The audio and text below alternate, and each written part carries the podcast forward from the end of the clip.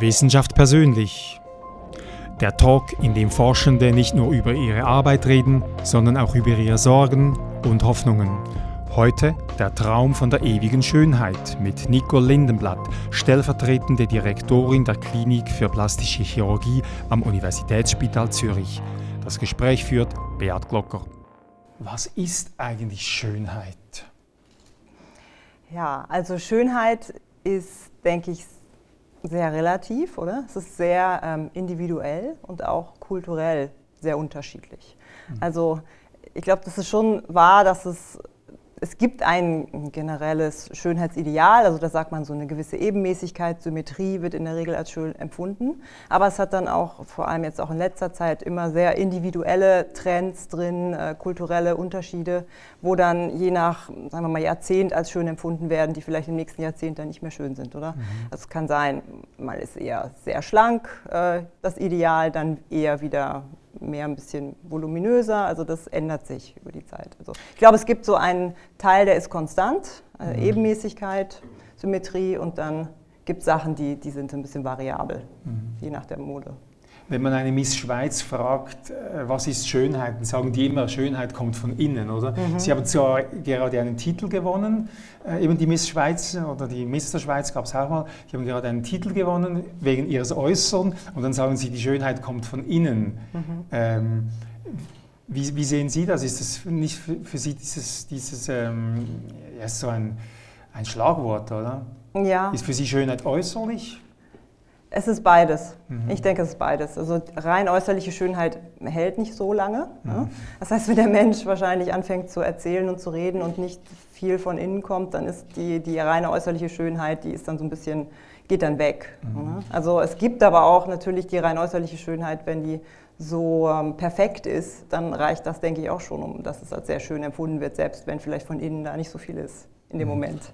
Mhm. Das wäre dann mehr Schein als Sein.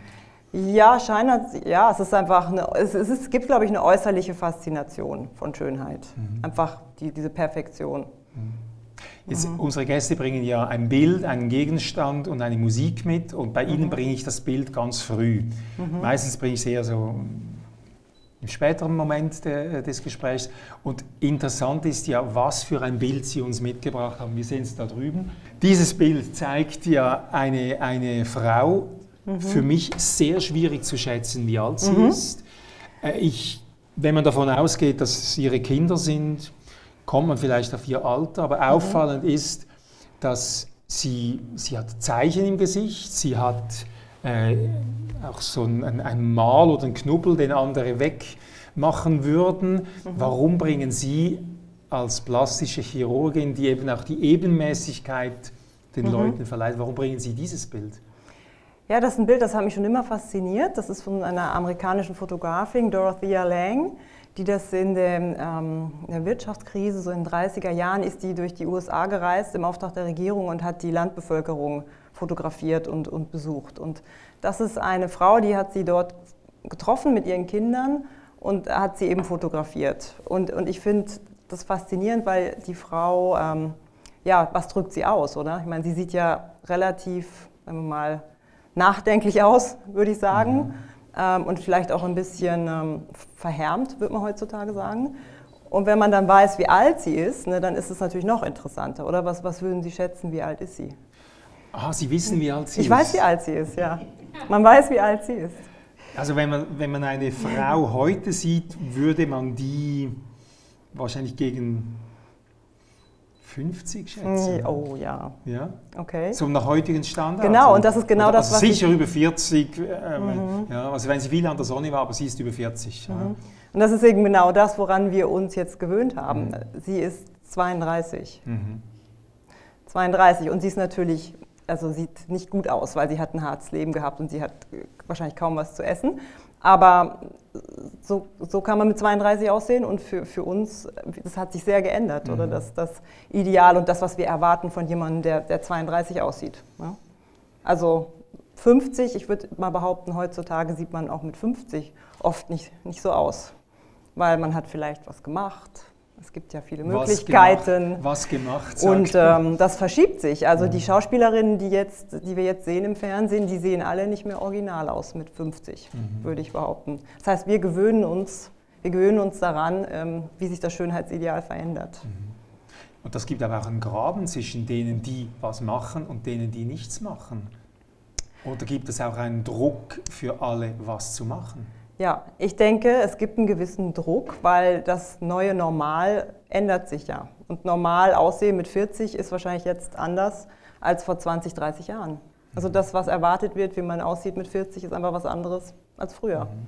Auch mit 30 oder auch mit 50. Und, so. und das, das ist nicht nur in Hollywood. Das ist auch in, in Zürich und in mhm.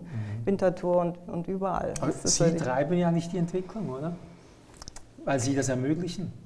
Ja, aber es ist ja auch die Nachfrage da. Also der Wunsch nach Schönheit, der ist da. Mhm. Der ist überall da, in allen Kulturen, in allen Ländern, egal wo man hingeht, egal wie arm oder reich die Menschen sind, das, der, dieser Wunsch, Wunsch ist da, schön zu sein. Also das ist, glaube ich, im Menschen drin. Es ist ja auch Tatsache, das gibt es unzählige Untersuchungen, dass so gemeinhin als schön empfundene Menschen mehr Erfolg bei Karriere haben, mhm. mehr, mehr verdienen sogar. Ja. Äh, und das ist wahrscheinlich auch was, eben, das diesen Druck auslöst. Ähm, das ist, da gibt es Untersuchungen zu, dass das so ist, ähm, gerade bei Männern auch. Ähm, bei Frauen gibt es so eine Grenze, wenn man zu schön ist, wird man eher für, leider für inkompetent eher gehalten. Aber sicherlich ist es besser, gut auszusehen, als nicht gut auszusehen. Aber da ist es so manchmal ein bisschen schwieriger. Aber generell ist es besser, gut auszusehen für die Karriere. Was wollen die Leute, die zu Ihnen kommen? Was, was, was, ist, was für Wünsche drücken Sie aus? Ja, es gibt äh, unterschiedliche äh, Fragen. Also es gibt zum einen junge ähm, Patientinnen und Patientinnen, die ähm, etwas in ihrem Körper oder Gesicht sehen, was, was sie nicht schön finden, wie zum Beispiel die Nase oder die Brust typischerweise, und das verändern möchten. Also zu einer schöneren Form, die ihnen besser gefällt. Und dann gibt es, ähm, das zweite sind eher ältere Menschen, also die älter werden, die ähm, wieder so aussehen möchten wie früher. Also die möchten verjüngt werden, die anderen möchten eher verändert werden. Mhm. Das ist so ein bisschen die, die zwei äh, Gruppen, denke ich, von Was Patienten, sagen die, die wir haben. Ich möchte, ich möchte besser aussehen oder sagen die, ich möchte das weg? Oder haben die ganz konkrete Vorstellungen, was zu machen ist? Ähm, sehr unterschiedlich, sehr unterschiedlich. Auch kulturell sehr unterschiedlich. Mhm.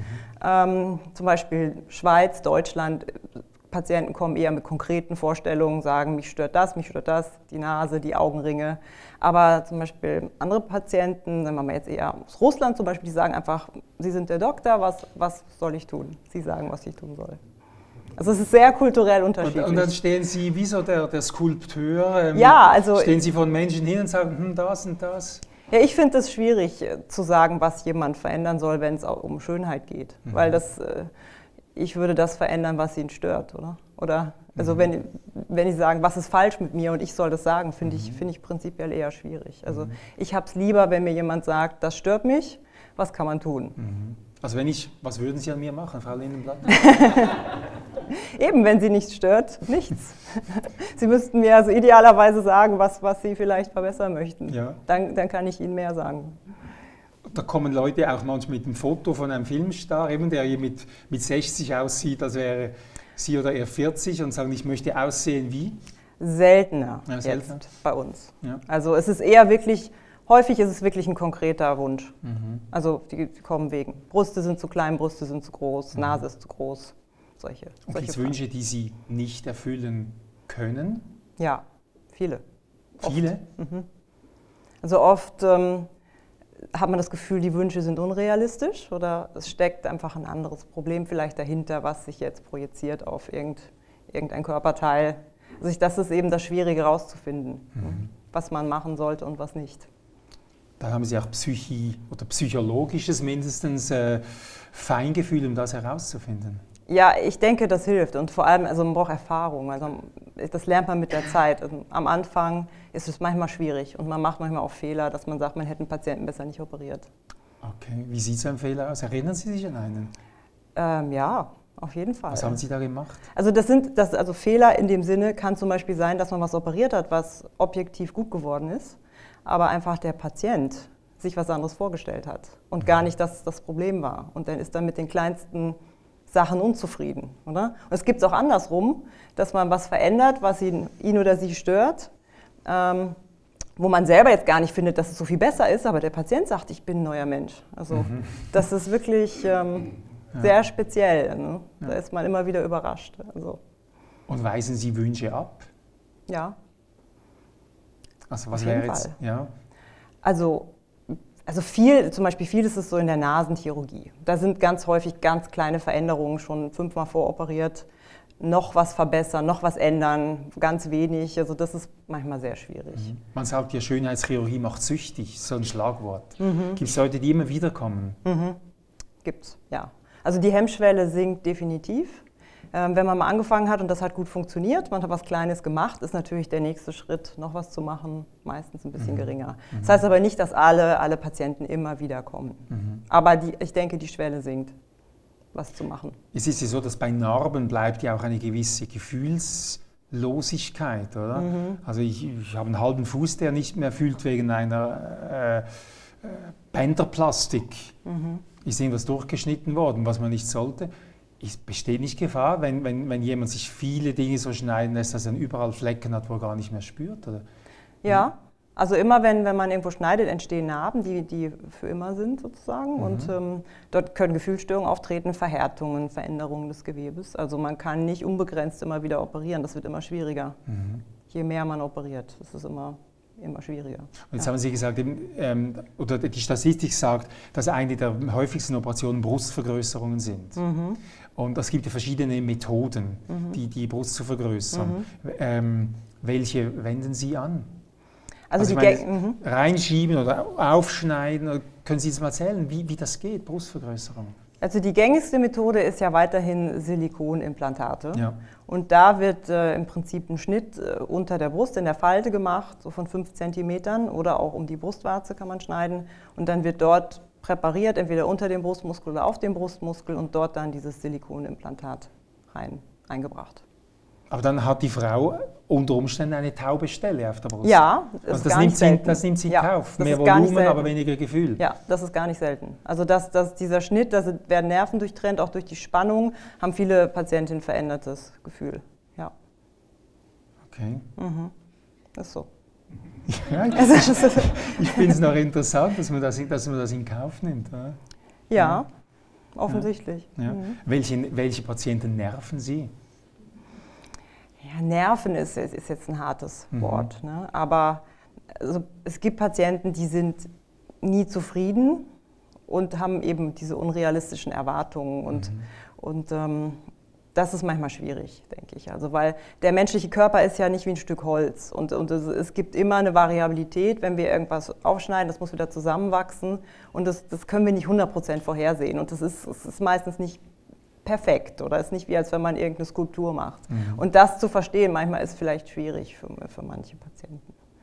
Mhm. So. Aber das ist dann auch so ein bisschen unsere Aufgabe, das eigentlich vor der Operation so gut wie möglich zu erklären. Mhm dass man also wirklich möglichst weiß, worauf man sich einlässt. Mhm. Das häufigste bei Frauen ist die Brustvergrößerung, oder? Mhm. Das ist statistisch so. Was mhm. machen die Männer am, am, häufigsten? Also Männer machen häufig Fettabsaugen mhm. und auch so Lidchirurgie mhm. häufig, also Oberlider, Unterlider, mhm. wenn sie älter werden. Das ist so am beliebtesten auch in der Statistik. Also in der Presse ist ja auch immer Schamlippenkorrektur so ein Thema.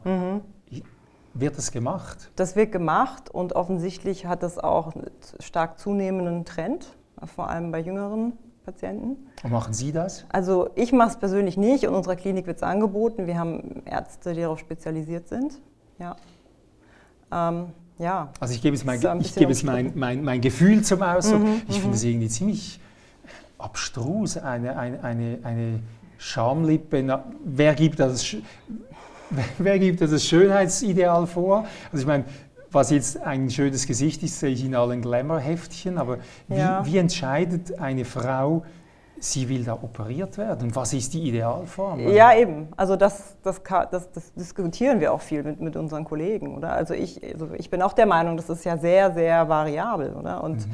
äh, offensichtlich entwickelt sich da ein, ein gewisses Schönheitsideal jetzt, auch dadurch, dass immer mehr Filme im, im Internet verfügbar sind, wo, wo auch die Jugendlichen sich das anschauen. Und dann gibt es vielleicht relativ schnell eine Vorstellung, wie, wie, wie man auszusehen hat.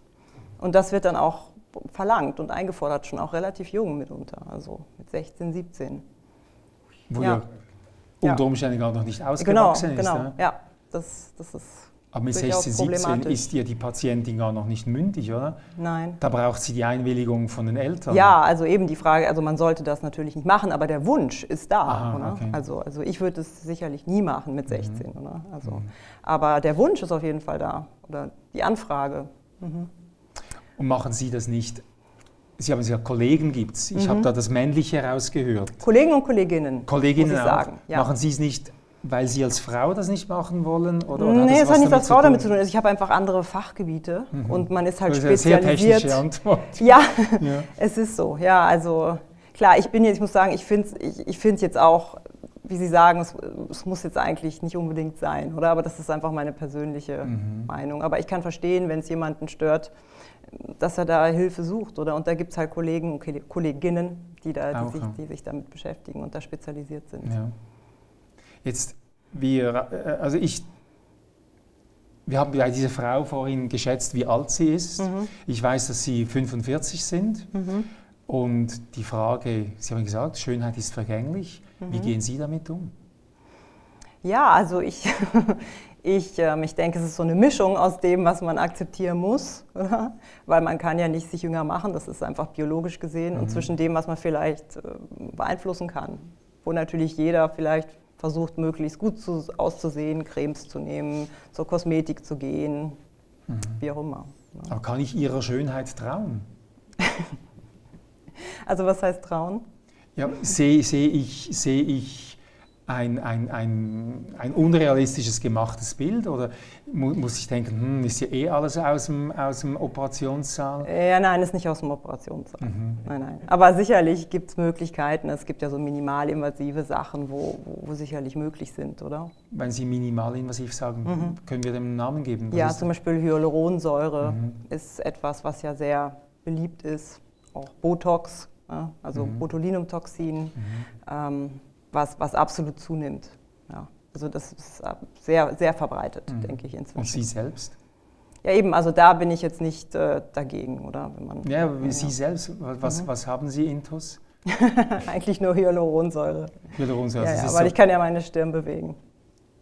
Machen Sie mal. Da ist kein Botox drin. Ja. Ja, Ja, gut. Also Hyaluronsäure, Hy- Hyaluronsäure füllt Fältchen auf. Genau. Ich möchte es wissen. Wo ist es aufgefüllt? Lassen Sie mich das sagen. Wir sind ja unter uns. Ist ja Wollen Sie es nicht sagen? Das Hyaluronsäure, ah, das kann man gut nehmen, so für Nasolabialfalten zum Ja, Beispiel. Okay. Genau. Also das genau. müsste ich, weil mein Riesenfall. Zum Beispiel könnten Sie auch, können Sie auch nehmen. Ja. Genau. Das wäre mir irgendwie. Das ist kein Risiko. Ähm, klar, es gibt immer Risiken. Mhm. Ne? Risiken sind ähm, Infekt zum Beispiel, ist ein Risiko. Gut, das Tritt ist, relativ selten auf. ja nur eine, nur, eine, nur eine Injektion. ja, ja, jetzt sagen Sie auch schon nur. also es ist ja invasiv, oder? Es ist zwar minimalinvasiv, aber es ist invasiv. Also ich denke, man Ja. muss es sich so oder so auf jeden Fall gut überlegen. Ja. Aber ja. Jetzt haben wir gesagt, Sie haben es schon angetönt, Schönheit hat mit Kultur zu tun, auch mit Mode. Es war mal eher der, der schlanke Po in und heute kommt mehr so der, der Kardashian. Es war der J-Lo Po und jetzt ist Kardashian, der ist noch, noch voluminöser. Und ich habe so rausgesucht, in der Türkei ist die häufigste OP die Haartransplantation bei Männern. Ist es so, weil die Türken mehr Glatze haben oder weil sie mit Glatze weniger umgehen können? Also ich glaube, es gibt relativ viele Männer, die, die relativ früh Haarausfall haben dort, aber wahrscheinlich ist es auch, wie Sie sagen, kulturell bedingt. Und das ist wirklich auch so unter den plastischen Chirurgen, also, alle, die man kennt, die Haarspezialisten sind in, in, in, der, in der Türkei. Und dort schickt man auch dann Kollegen hin oder so, wenn, wenn sie wirklich was machen wollen, dann sagen wir, Türkei ist eigentlich wirklich, da sind die Spezialisten. Und in der Schweiz ist, wie haben die gesagt, die Brust. In der Schweiz ist bei den Frauen, denke ich, die Brust weiterhin gefolgt auch von Fettabsaugen, Lidchirurgie. Und, dann, und dann eben Botox-Filler ist sowieso generell am häufigsten. Also es ist schon fast Kosmetik, Botox und Filler. Ja, da muss man eben aufpassen, weil, wie, wie ich gesagt habe, es ist schon invasiv. Und es ist ähm, per Gesetz äh, darf es auch nur ein Arzt ähm, injizieren. Ah, Botox to go habe ich doch schon gesehen, das, das wird angeboten, oder? Ja, aber ähm, eigentlich nur durch Ärzte. Das darf Okay. man nicht, darf nicht eine Kosmetikerin spritzen. Okay. Mhm. Ja. Eben der, der Hintern, der ist mal schlank, der muss mal größer sein. Und, und was, was macht jemand, der sich etwas vergrößern lässt und dann plötzlich ist es nicht mehr in? Kann man das wieder rausnehmen? Mhm. Also prinzipiell kann man das wieder rausnehmen. Man mhm. kann Implantate wieder rausnehmen, ja. Mhm. Also jetzt Eigenfett rauszunehmen ist schwieriger, muss man dann absaugen, wenn man vorher Eigenfett eingespritzt hat. Aber Implantate kann man, kann man gut wieder rausnehmen. Ja. Und wie häufig machen Sie das? Die ja. Leute, die dann das wieder weghaben Mhm. Nicht selten. Nicht selten. Mhm. Ja. Also es gibt gerade so Brustimplantate, wo man, dann, die, wo man dann gemerkt hat, die Frauen, das ist einfach unbequem oder es tut doch irgendwie weh, ist mhm. nicht so schön, dass man das wieder rausnimmt. Mhm. Ersatzlos. Ersatzlos. Mhm. Ja. Auch eine Zahl, ich beziehe mich so auf Statistiken. In, in, ähm, in äh, über alle Operationen gesehen stirbt einer von 3000 Patienten an der mhm. Operation. Mhm. Also man könnte ja auch an einer Schönheitsoperation sterben. Ja, ich glaube 1 zu 3000 insgesamt ist relativ hoch gegriffen, aber es gibt Eingriffe wie zum Beispiel so eine Gesäßvergrößerung mit Eigenfett. Da sind die Zahlen fast so. Weil das ist sehr risikohaft, da kann das Fett kann in so große Gefäße gelangen und die verstopfen und daran kann man dann sterben. Also bei, dem, bei, wirklich bei diesen Fettaufspritzungen vom Gesäß ist es 1 zu 3000. Generell gesehen ist es weniger. Ist es weniger. Ja, ja. Was sagen Sie das den Frauen, dass, dass das Risiko dünkt mich relativ hoch. Also ein, ein, Sechser zu machen im Lotto ist viel, viel, viel, viel. Ja, viel ja, also das, auf jeden Fall sagen wir das. Also, also ich zum Beispiel persönlich mache auch nicht Gesäßvergrößerung mit Eigenfett. Ich, also mir ist das auch zu gefährlich. Zu riskant, mhm. ja. Mhm. Aber es ist sicherlich verbreitet, also in der Schweiz. Es gibt, gibt da schon das Angebot und auch die Nachfrage. Mhm. mhm. Und, und die, die Länder, die Schweiz hat ja auch eine, eine Spitzenstellung in, ähm, ja. wie viele Leute überhaupt Schönheitsoperationen machen. Mhm. Ähm, ich habe eine Statistik, die ist aus dem Jahr 16, die sagt, die Schweiz ist auf Rang 7. Also interessanterweise Griechenland ist da zuvorderst, dann Belgien, Italien, USA, Brasilien, wo man es eigentlich annimmt und weiß, und dann siebter Platz die Schweiz. Und interessanterweise Deutschland erst auf dem 13. Mhm. Wie, wie kommt so? Äh, ich dachte, Deutschland und Schweiz sei Müssten das dasselbe sein? Ähnliche Kulturen, ähnliche. Ja. Ja, ich denke, in der Schweiz konzentriert es sich ja etwas. Ne? Also es, die Bevölkerungszahl ist insgesamt niedriger, aber es gibt auch viele Leute, die aus dem Ausland vielleicht hier wohnen, mhm. ähm, hier Häuser haben, ähm, die da die Schönheitsoperationen auch hier machen. Und dann konzentriert sich das schon in, in den Schönheitskliniken, an den schönen Seen und wo, es dann ganz viele Schönheitskliniken ja gibt. Ne? Und dadurch ist die Zahl relativ hoch.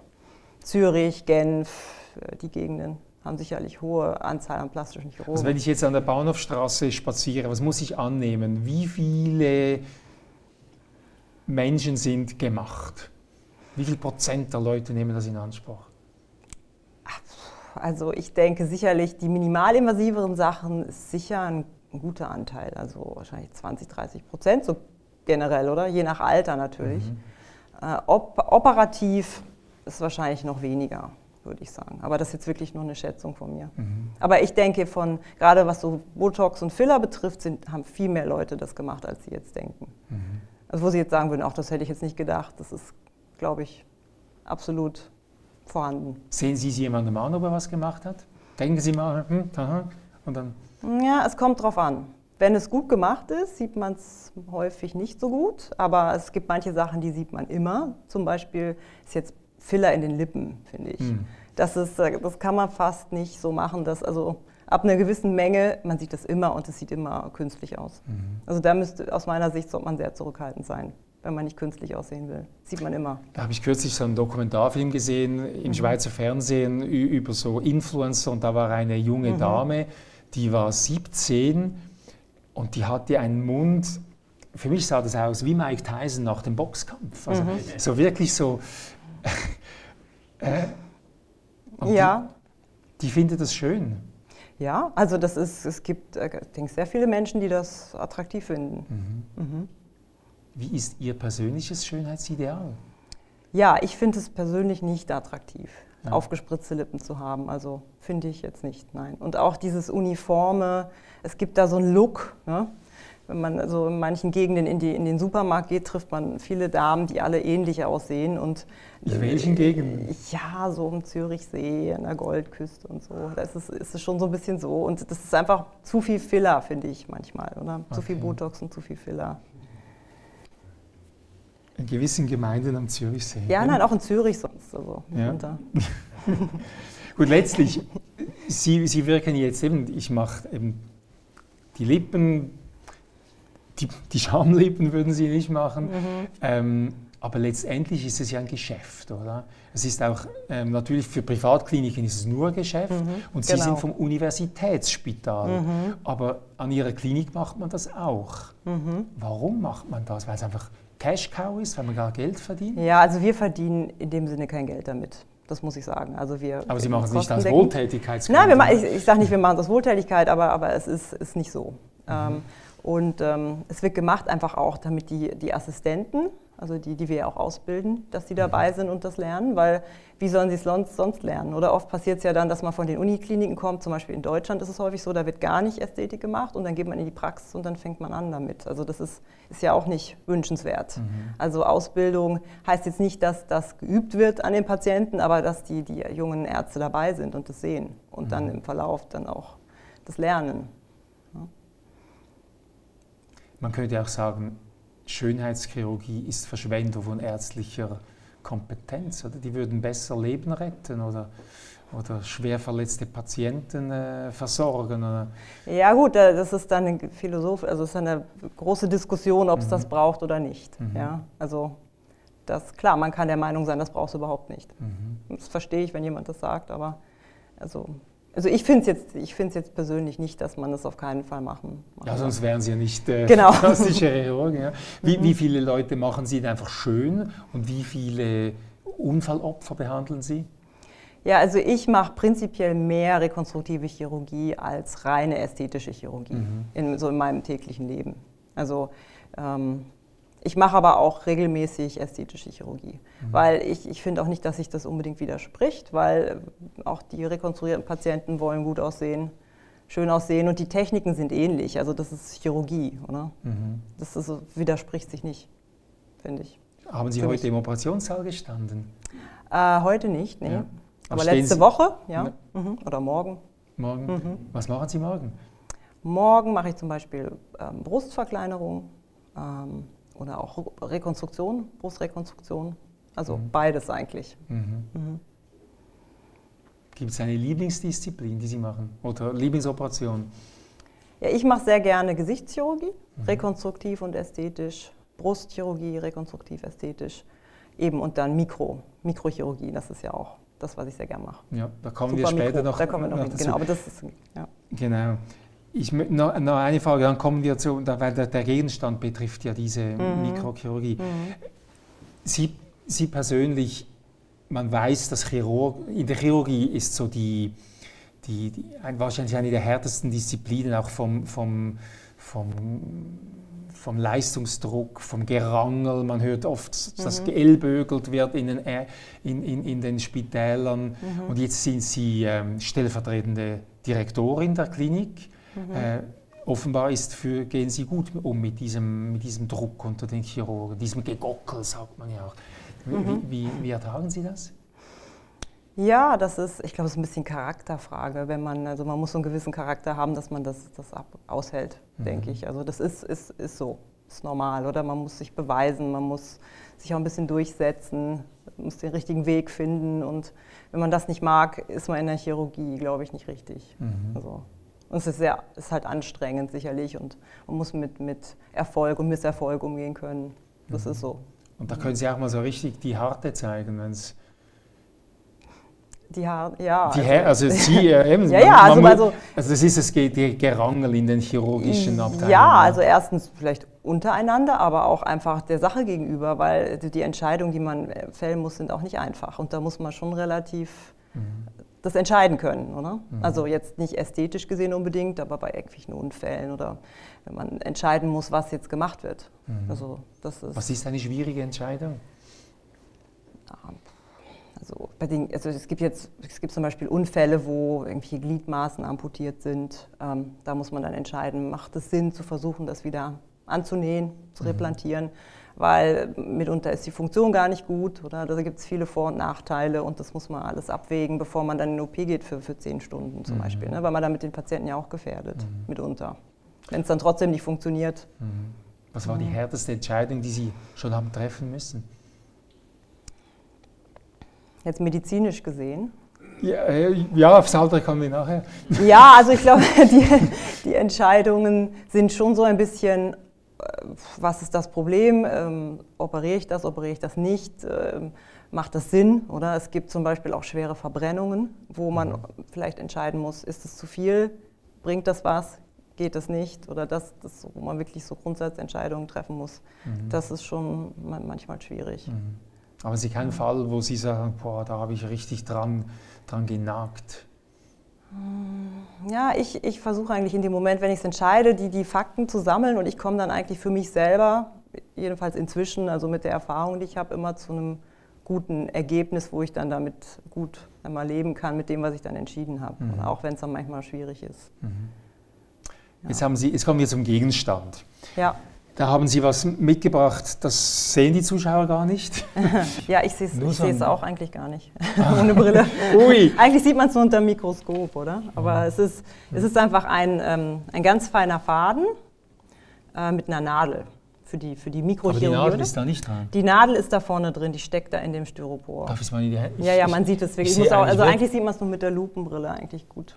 Man sieht es nur wie so ein Hauch da vorne. Da ist so ein wie ein Haar. also es ist so ein, also ein Faden, es gibt die Fadenstärken, das ist 12,0 heißt das, also das ist der feinste Faden, der jetzt so kommerziell erhältlich ist. Und, Und der ist dünner als ein Haar. Ja. Dünner als ein Haar, ja. Also mhm. Also es ist, mhm. Und wofür brauchen Sie das? Eben, den brauchen wir zum Beispiel, um Lymphgefäße zu rekonstruieren. Ja. Das sind also die klein, ganz kleine Gefäße im Körper, genau. Wir haben da das Bild, mhm. das Sie zu diesem Faden mitgebracht haben. Und da, da sieht man jetzt schon wirklich, da wird operiert, also wer kein Blut erträgt, soll nicht hinschauen. Was, was machen Sie da?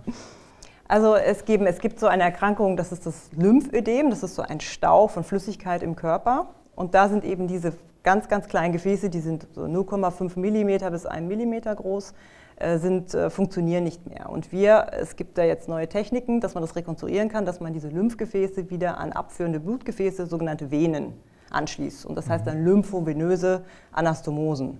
Lymphgefäßverbindungen mit Venen sozusagen. Das ist ein, ein, ein, Anschluss, den es natürlicherweise gar nicht gibt. Den es natürlicherweise, ja. doch, den gibt es, aber, aber ähm, das Lymphsystem trainiert einfach alles über diese feinen Gefäße oben, praktisch hier oben ins, in, in den Blutkreislauf, in der Nähe vom Herzen. Mhm.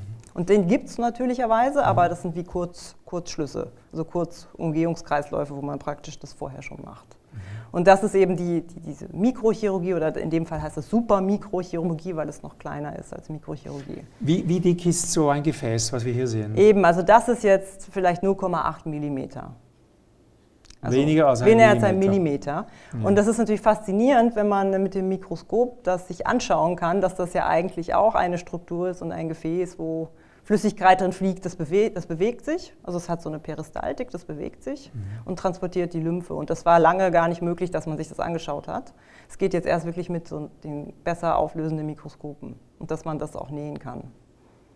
Da brauchen Sie, wird es von Hand ja. oder also noch nicht mit Robotern? Nee, eben, aber das wäre auch die Zukunft, dass mhm. man da versucht. Es gibt ja so Roboter, diese, es gibt mhm. so diesen Da Vinci. Aber Sie haben, Sie, haben, eine so feine Hand. Also genau, also wir nähen das im Moment mit der Hand, ganz mhm. ruhig und ähm, das muss man halt trainieren, dass mhm. man einfach ruhig ist. Aber in Zukunft wäre zum Beispiel das mit Robotern zu nähen, auch, mhm. ja, eventuell. Mhm. Was machen Sie lieber? Solches, das ist ja wirklich High-End, was, was da gemacht wird. Und, und, und wenn so viele Brustimplantate gesetzt werden, ist es schon fast Routine, oder? Mhm, mh. Oder einen Nasenknorpel abschleifen oder mhm. weiß was abmeißeln. Mhm. Was machen Sie lieber? Ja, ich mache schon gerne ähm, auch Forschung und mhm. Wissenschaft und eben äh, neue Sachen, also die es vielleicht noch nicht gibt, wo man, wo man was Neues äh, anfängt oder irgendwas Patienten helfen kann, wo vorher nicht, wo man nicht helfen konnte. Das mhm. mache ich schon sehr gern. Mhm. Ich mache auch gern ästhetische Chirurgie. Mhm. Auch da gibt es natürlich Neuerungen, auch da gibt es Möglichkeiten, was zu verbessern. Aber Rekonstruktion ist schon, ähm, macht mir schon viel Spaß. Mhm.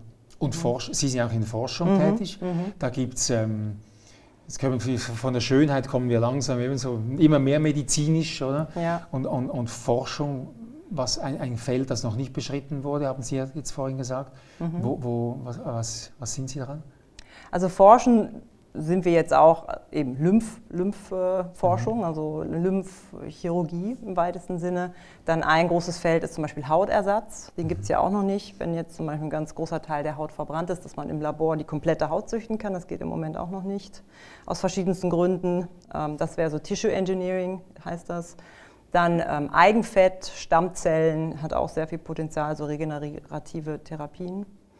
Dann forsche ich auch so an künstlichen Gesichtsmuskeln für das Gesicht, wenn das gelähmt ist, ähm, dass man das eventuell irgendwann mal aus so kleinen ähm, ja, so elektronischen Plättchen herstellen kann, dass man, dass man das Gesicht wieder reanimieren kann. Also das wäre auch noch wäre auch noch was Tolles. Also wenn Botox alles lang so Nanotechnologie und so, ja, ja. Also es gibt ja Gesichtslähmung, wenn der Gesichtsnerv äh, aus irgendeinem Grund nicht mehr funktioniert. Entweder mhm. einfach so durch ein Virus, meint man, oder? Oder nach Operationen, wenn Tumoroperationen waren, dann hängt einfach die eine Gesichtshälfte, was sehr, sehr entstellend ist für, für den mhm. Patienten, sehr belastend. Und wenn man das natürlich wieder zur Bewegung bringen kann, ähm, ist das natürlich toll. Wir können das jetzt auch schon, wir können Muskeln verpflanzen vom Bein ins Gesicht, aber das ist noch, sagen wir mal, das ist jetzt diese Feinabstimmung, ist relativ schwierig. Und da wäre eben so künstliche Muskeln aus meiner Sicht, wenn man das weiterentwickeln, da haben wir jetzt gerade ein Projekt ähm, mit den, mit dem, von der EPFL in Lausanne, mit einem Kollegen und mit Bern. Ähm, wenn das möglich wäre, es wäre wär toll. Was ist denn da Ihre, Ihre Beteiligung oder Ihr, Ihr Part? Das, Sie haben jetzt ETH Bern erwähnt. Ja. Was ist Ihr Part in solchen Forschungsprojekten? Ist das Verpflanzen von Beinmuskeln, künstliche ja. Muskeln? Genau, also bei diesen künstlichen Muskeln, die Technik kommt dann aus Lausanne von der EPFL. Ähm, und wir würden praktisch das anwenden zur Gesichtsrekonstruktion und der, der Kollege aus Bern, der Professor Karel, wird es für, fürs Herz praktisch anwenden, um die Herzfunktion zu verbessern. Mhm. Gibt es denn schon Menschen mit, mit Beinmuskeln im Gesicht? Ja, die gibt es. Das, mach, das machen wir auch. Also das mach, operiere ich zusammen mit meinem Chef. Äh, wir machen das schon, dass man einen Muskel vom Bein ins Gesicht verpflanzen kann, der dann angeschlossen wird an die Gefäße und an die Nerven ähm, und der dann wieder funktioniert nach einem Jahr und dann eine Bewegung macht. Wie viele Patienten sind da schon mit so einem? Da gibt's, das gibt es schon länger. Also das, da gibt es einige Patienten. Also mhm. auch nicht nur in Zürich, also auch weltweit. Das gibt mhm. sicher seit 20 Jahren gibt es das schon. Okay. Aber man muss natürlich einen Muskel vom Bein wegnehmen. Und es ist wirklich nicht so, dass der Gesicht, das Gesicht ist ja so fein abgestimmt und das ist ein großer Muskel. Der kann dann meistens hauptsächlich machen, dass man lächeln kann zum Beispiel, was auch schon viel wert ist. Aber der kann nicht die Nuancen so mhm. gut mhm. nachbilden. Mhm. Ja. Und da, ja. Wäre zum Beispiel das was. Jetzt hören wir Musik. Mhm. Sie haben, jetzt muss ich nachschauen, habe ich den Namen des Künstlers? Oh, sagen Sie es an, machen Sie den DJ. ja, das ist uh, How to Save a Life. Das ist ähm, für mich einfach so ein Ärzte- oder Chirurgensong. Ich kann gar nicht genau sagen, warum, aber. How to Save a Life. Wir hören uns mal ein bisschen rein und schauen uns rein.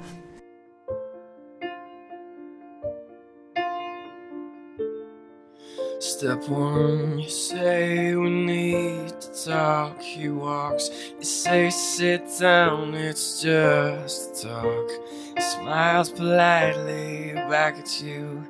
You stare politely right on through some sort of window to your right. As he goes left and you stay right. Also das ist ein Ärztesong, sagen ja, Sie. Ja, also ich denke, der Song in der eigentlichen Bedeutung hat gar nichts damit zu tun. Aber ich, ich assoziiere es einfach damit, weil es auch so in manchen Arztserien aus Amerika damit so ein bisschen assoziiert ist und mhm. ja, einfach. Ohne dass wir jetzt jeden Tag Leben retten, aber. Ja. aber ist es die Musik, die Sie generell gerne hören? Ja, also das finde ich mhm. jetzt zum Beispiel ein entspannendes Lied. So. Mhm. Heute haben wir gerade auf Hicks einen Artikel über Musik hören beim Arbeiten. Hören Chirurginnen mhm. Musik beim Arbeiten? Mhm. Haben Sie Stöpsel in den Ohren? Nein, wir, wir haben einen Laut, also man kann das iPhone hier anschließen, ja. Bluetooth und dann, es gibt Operationen, zum Beispiel die Lymphchirurgie, ist, ist ideal mit Musik. Also mit guter Musik, weil da sitzt man ja lange mhm. unter Mikroskop und da muss man einfach sehr entspannt sein und da ist zum Beispiel Musik sehr hilf hilfreich, denke ich. Nicht zu aggressiv allerdings? Nein, nein, überhaupt nicht zu aggressiv. Ja. Eben, ich sage, es muss die richtige Musik sein. Ja. Also ich könnte jetzt nicht äh, aggressive Musik hören, ja. sondern auch eher so ruhige. Wo reagieren Sie sich dann ab, wenn Sie aus dem Spital kommen? Ich weiß gar nicht, ob ich mich abreagieren muss. Also ich bin eigentlich meistens relativ müde, also ich gehe dann meistens nach Haus. Ja, okay. und muss mich dann nicht mehr abreagieren. Ja. Nee. Das Gefühl habe ich eigentlich selten. Mhm. Ich habe das Gefühl, ich habe mich dann schon abreagiert oder den ganzen Tag und dann, dann ist gut. Mhm. Wo erholen Sie sich oder wie erholen genau, Sie sich? Genau, erholen eher so. Mhm. Also Sport. Mhm. Sport äh, mache ich viel, so Joggen oder auch im Fitnessstudio zum Beispiel mache ich auch gern. Ähm, dann ähm, ja, Auto, also fahren, einfach durch die Gegend fahren, in die Berge fahren, sowas, das, das mache ich gern. Mhm. Mhm. Sie haben noch ein ganz extremes, ja, Hobby ist es nicht, eine, eine Beschäftigung, eine extreme mhm. Beschäftigung. Oder? Mhm. Sie sind ähm, Mitglied in, ist es ein Verein oder was ist es? Ein, ja, es ist eine Stiftung. Eine Stiftung, ja. ja. Mhm. Sie sind Mitglied äh, in, in, in einer Stiftung, die heißt Reconstructing Women. Mhm. Und das ist eine Stiftung, die seit 2009 aktiv ist und steht auf äh, der Webseite über 4200 Frauen weltweit mhm. plastisch, chirurgisch versorgt hat. Und Sie sind da Mitglied, mhm. aktiv. Mhm. Wie, Sie, wie sehen Ihre Einsätze aus, die Sie da leisten? Ja, also initial wurde es, wurde es gegründet von den beiden Gründerinnen, das war vor ungefähr zehn Jahren, ähm, eben als Hilfe von Frauen für Frauen, gerade jetzt in den Ländern, wo Frauen so Opfer von Gewalt werden. Also Säureattacken, Feuer, Verbrennung, also Indien ist es ja häufig, Bangladesch, aber gibt es auch in zum Beispiel Afrika, Ostafrika. Pakistan, die Gebiete. Ja. Und da fahren Sie hin? Da fahren wir dann hin, genau. Wie viel, wie oft? Also übers Jahr sicherlich äh, oft, oder? Mhm. Zehnmal, aber, aber ich Sie jetzt selber, ich gehe einmal pro Jahr. Ja.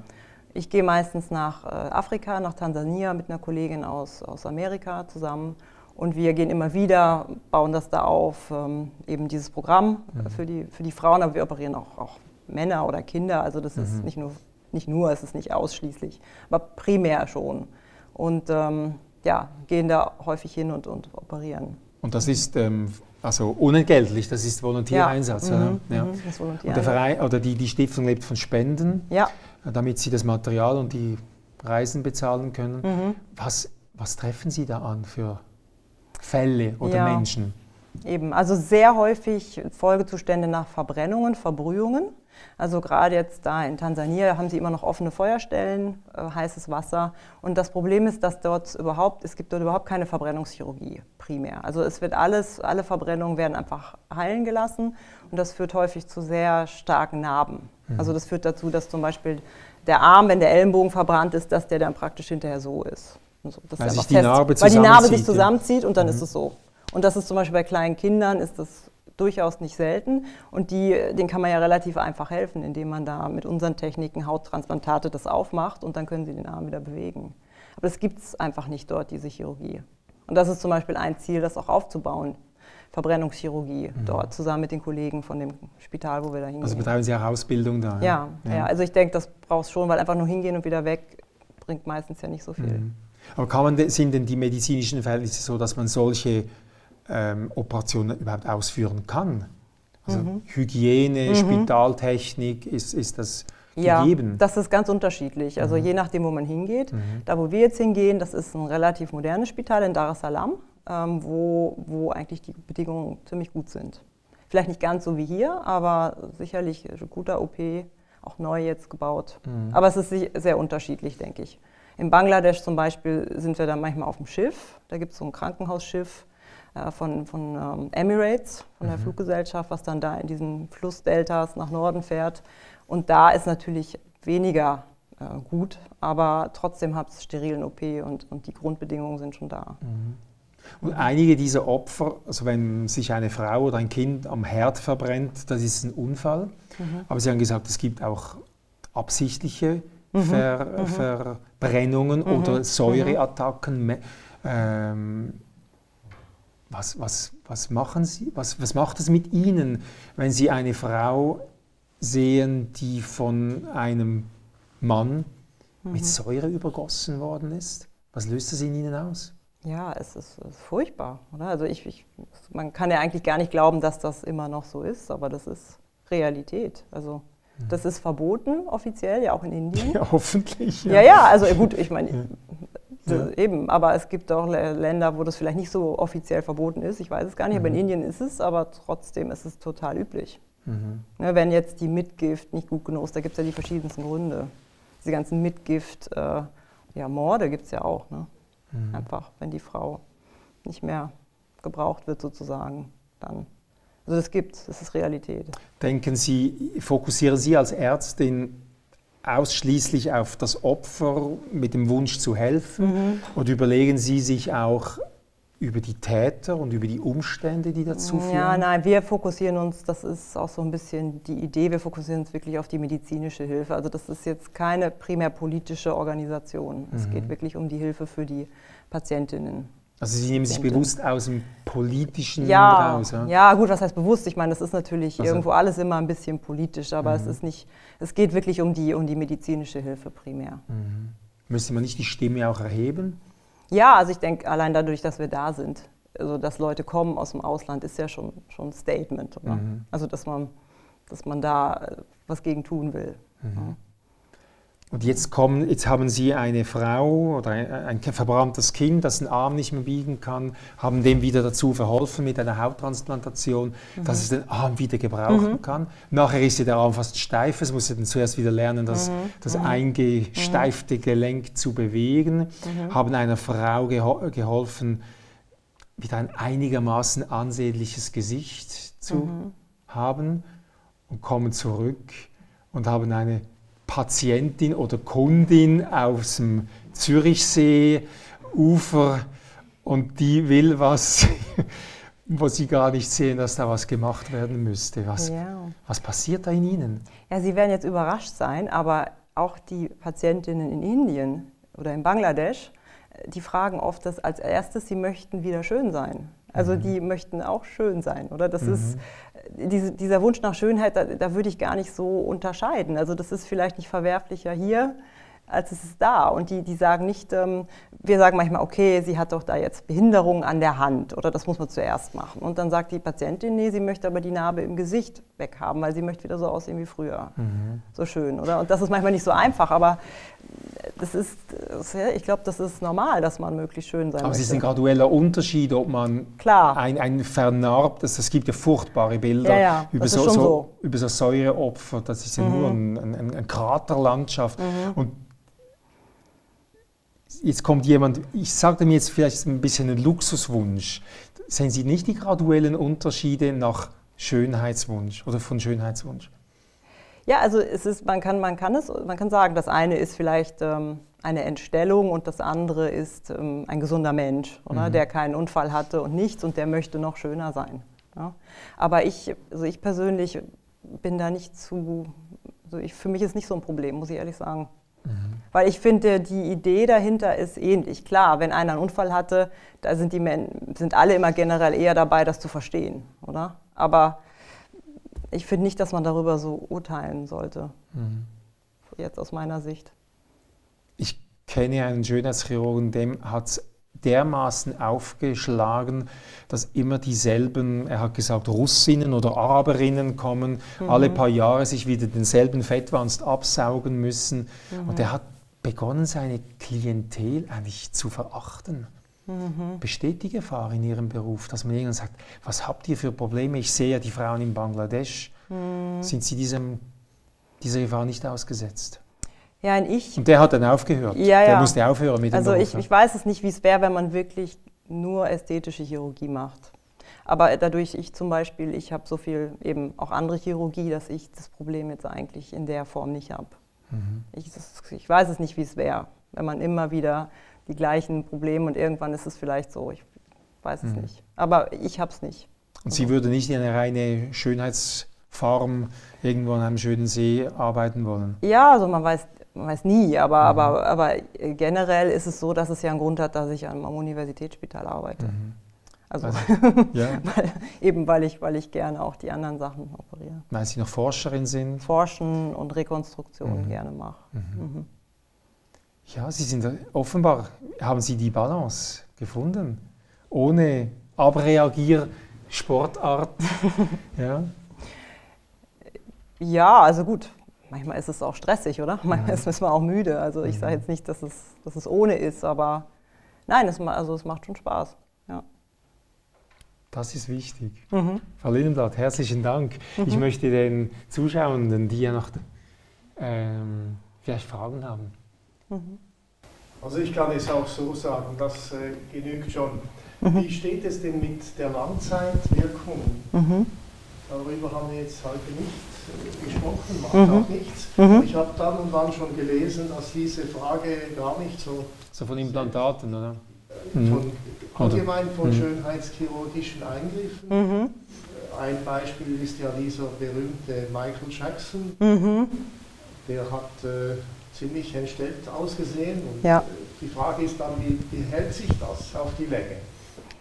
Ja, also prinzipiell, ähm, wenn man jetzt einen verjüngenden Eingriff macht, einen Facelift zum Beispiel, oder? Das, ähm, die, der Körper altert natürlich weiter und der altert auch mit. Aber ähm, wenn man dann immer wieder operiert, äh, kann man dann so wie Michael Jackson irgendwann enden, dass einfach alles vernarbt ist und einfach völlig entstellt aussieht oder auch was die Nase betrifft. Ja? Also ich denke, wenn man, wenn man nicht zu viel macht, äh, ist das Langzeit, von der Langzeitwirkung nicht ein Problem. Weil es gibt eine Narbenbildung, aber die Narben gehen wieder weg. Der Körper kann das umbauen wieder in normales Gewebe und nach zwei Jahren ist es eigentlich wieder normal, relativ normales Gewebe. Und ähm, man darf halt nicht immer wieder, immer wieder den Körper traumatisieren, weil das ist irgendwann dann zu viel. Und gerade an der Nase, Knorpel oder der, der, macht dann irgendwann nicht mehr mit. Das hat man bei Michael Jackson, denke ich, ja gesehen. Das war dann zu viel. Und dann gibt es ja die anderen Nebenwirkungen, die, die Brustimplantate, die hart werden, oder? Wenn sie so Ja. eine Fibrosekapsel, wie das heißt, Ja. bilden. Wie häufig ist das denn? Das ist relativ häufig, würde ich sagen. Und zwar je länger man das Implantat hat, einfach über die Zeit, dass es irgendwann kommt. Und dass man immer wieder kommt zum Auswechseln. Der Kapsel rausnehmen, Implantat wechseln. Das ist, das ist häufig. Nehmen wir eine 20-jährige Frau, die hat ein Implantat, möchte größere Brust haben. Nach wie vielen Jahren sehen Sie die wieder für einen Wechsel? Ja, so im Durchschnitt würde ich sagen, vielleicht 10, 15 Jahre.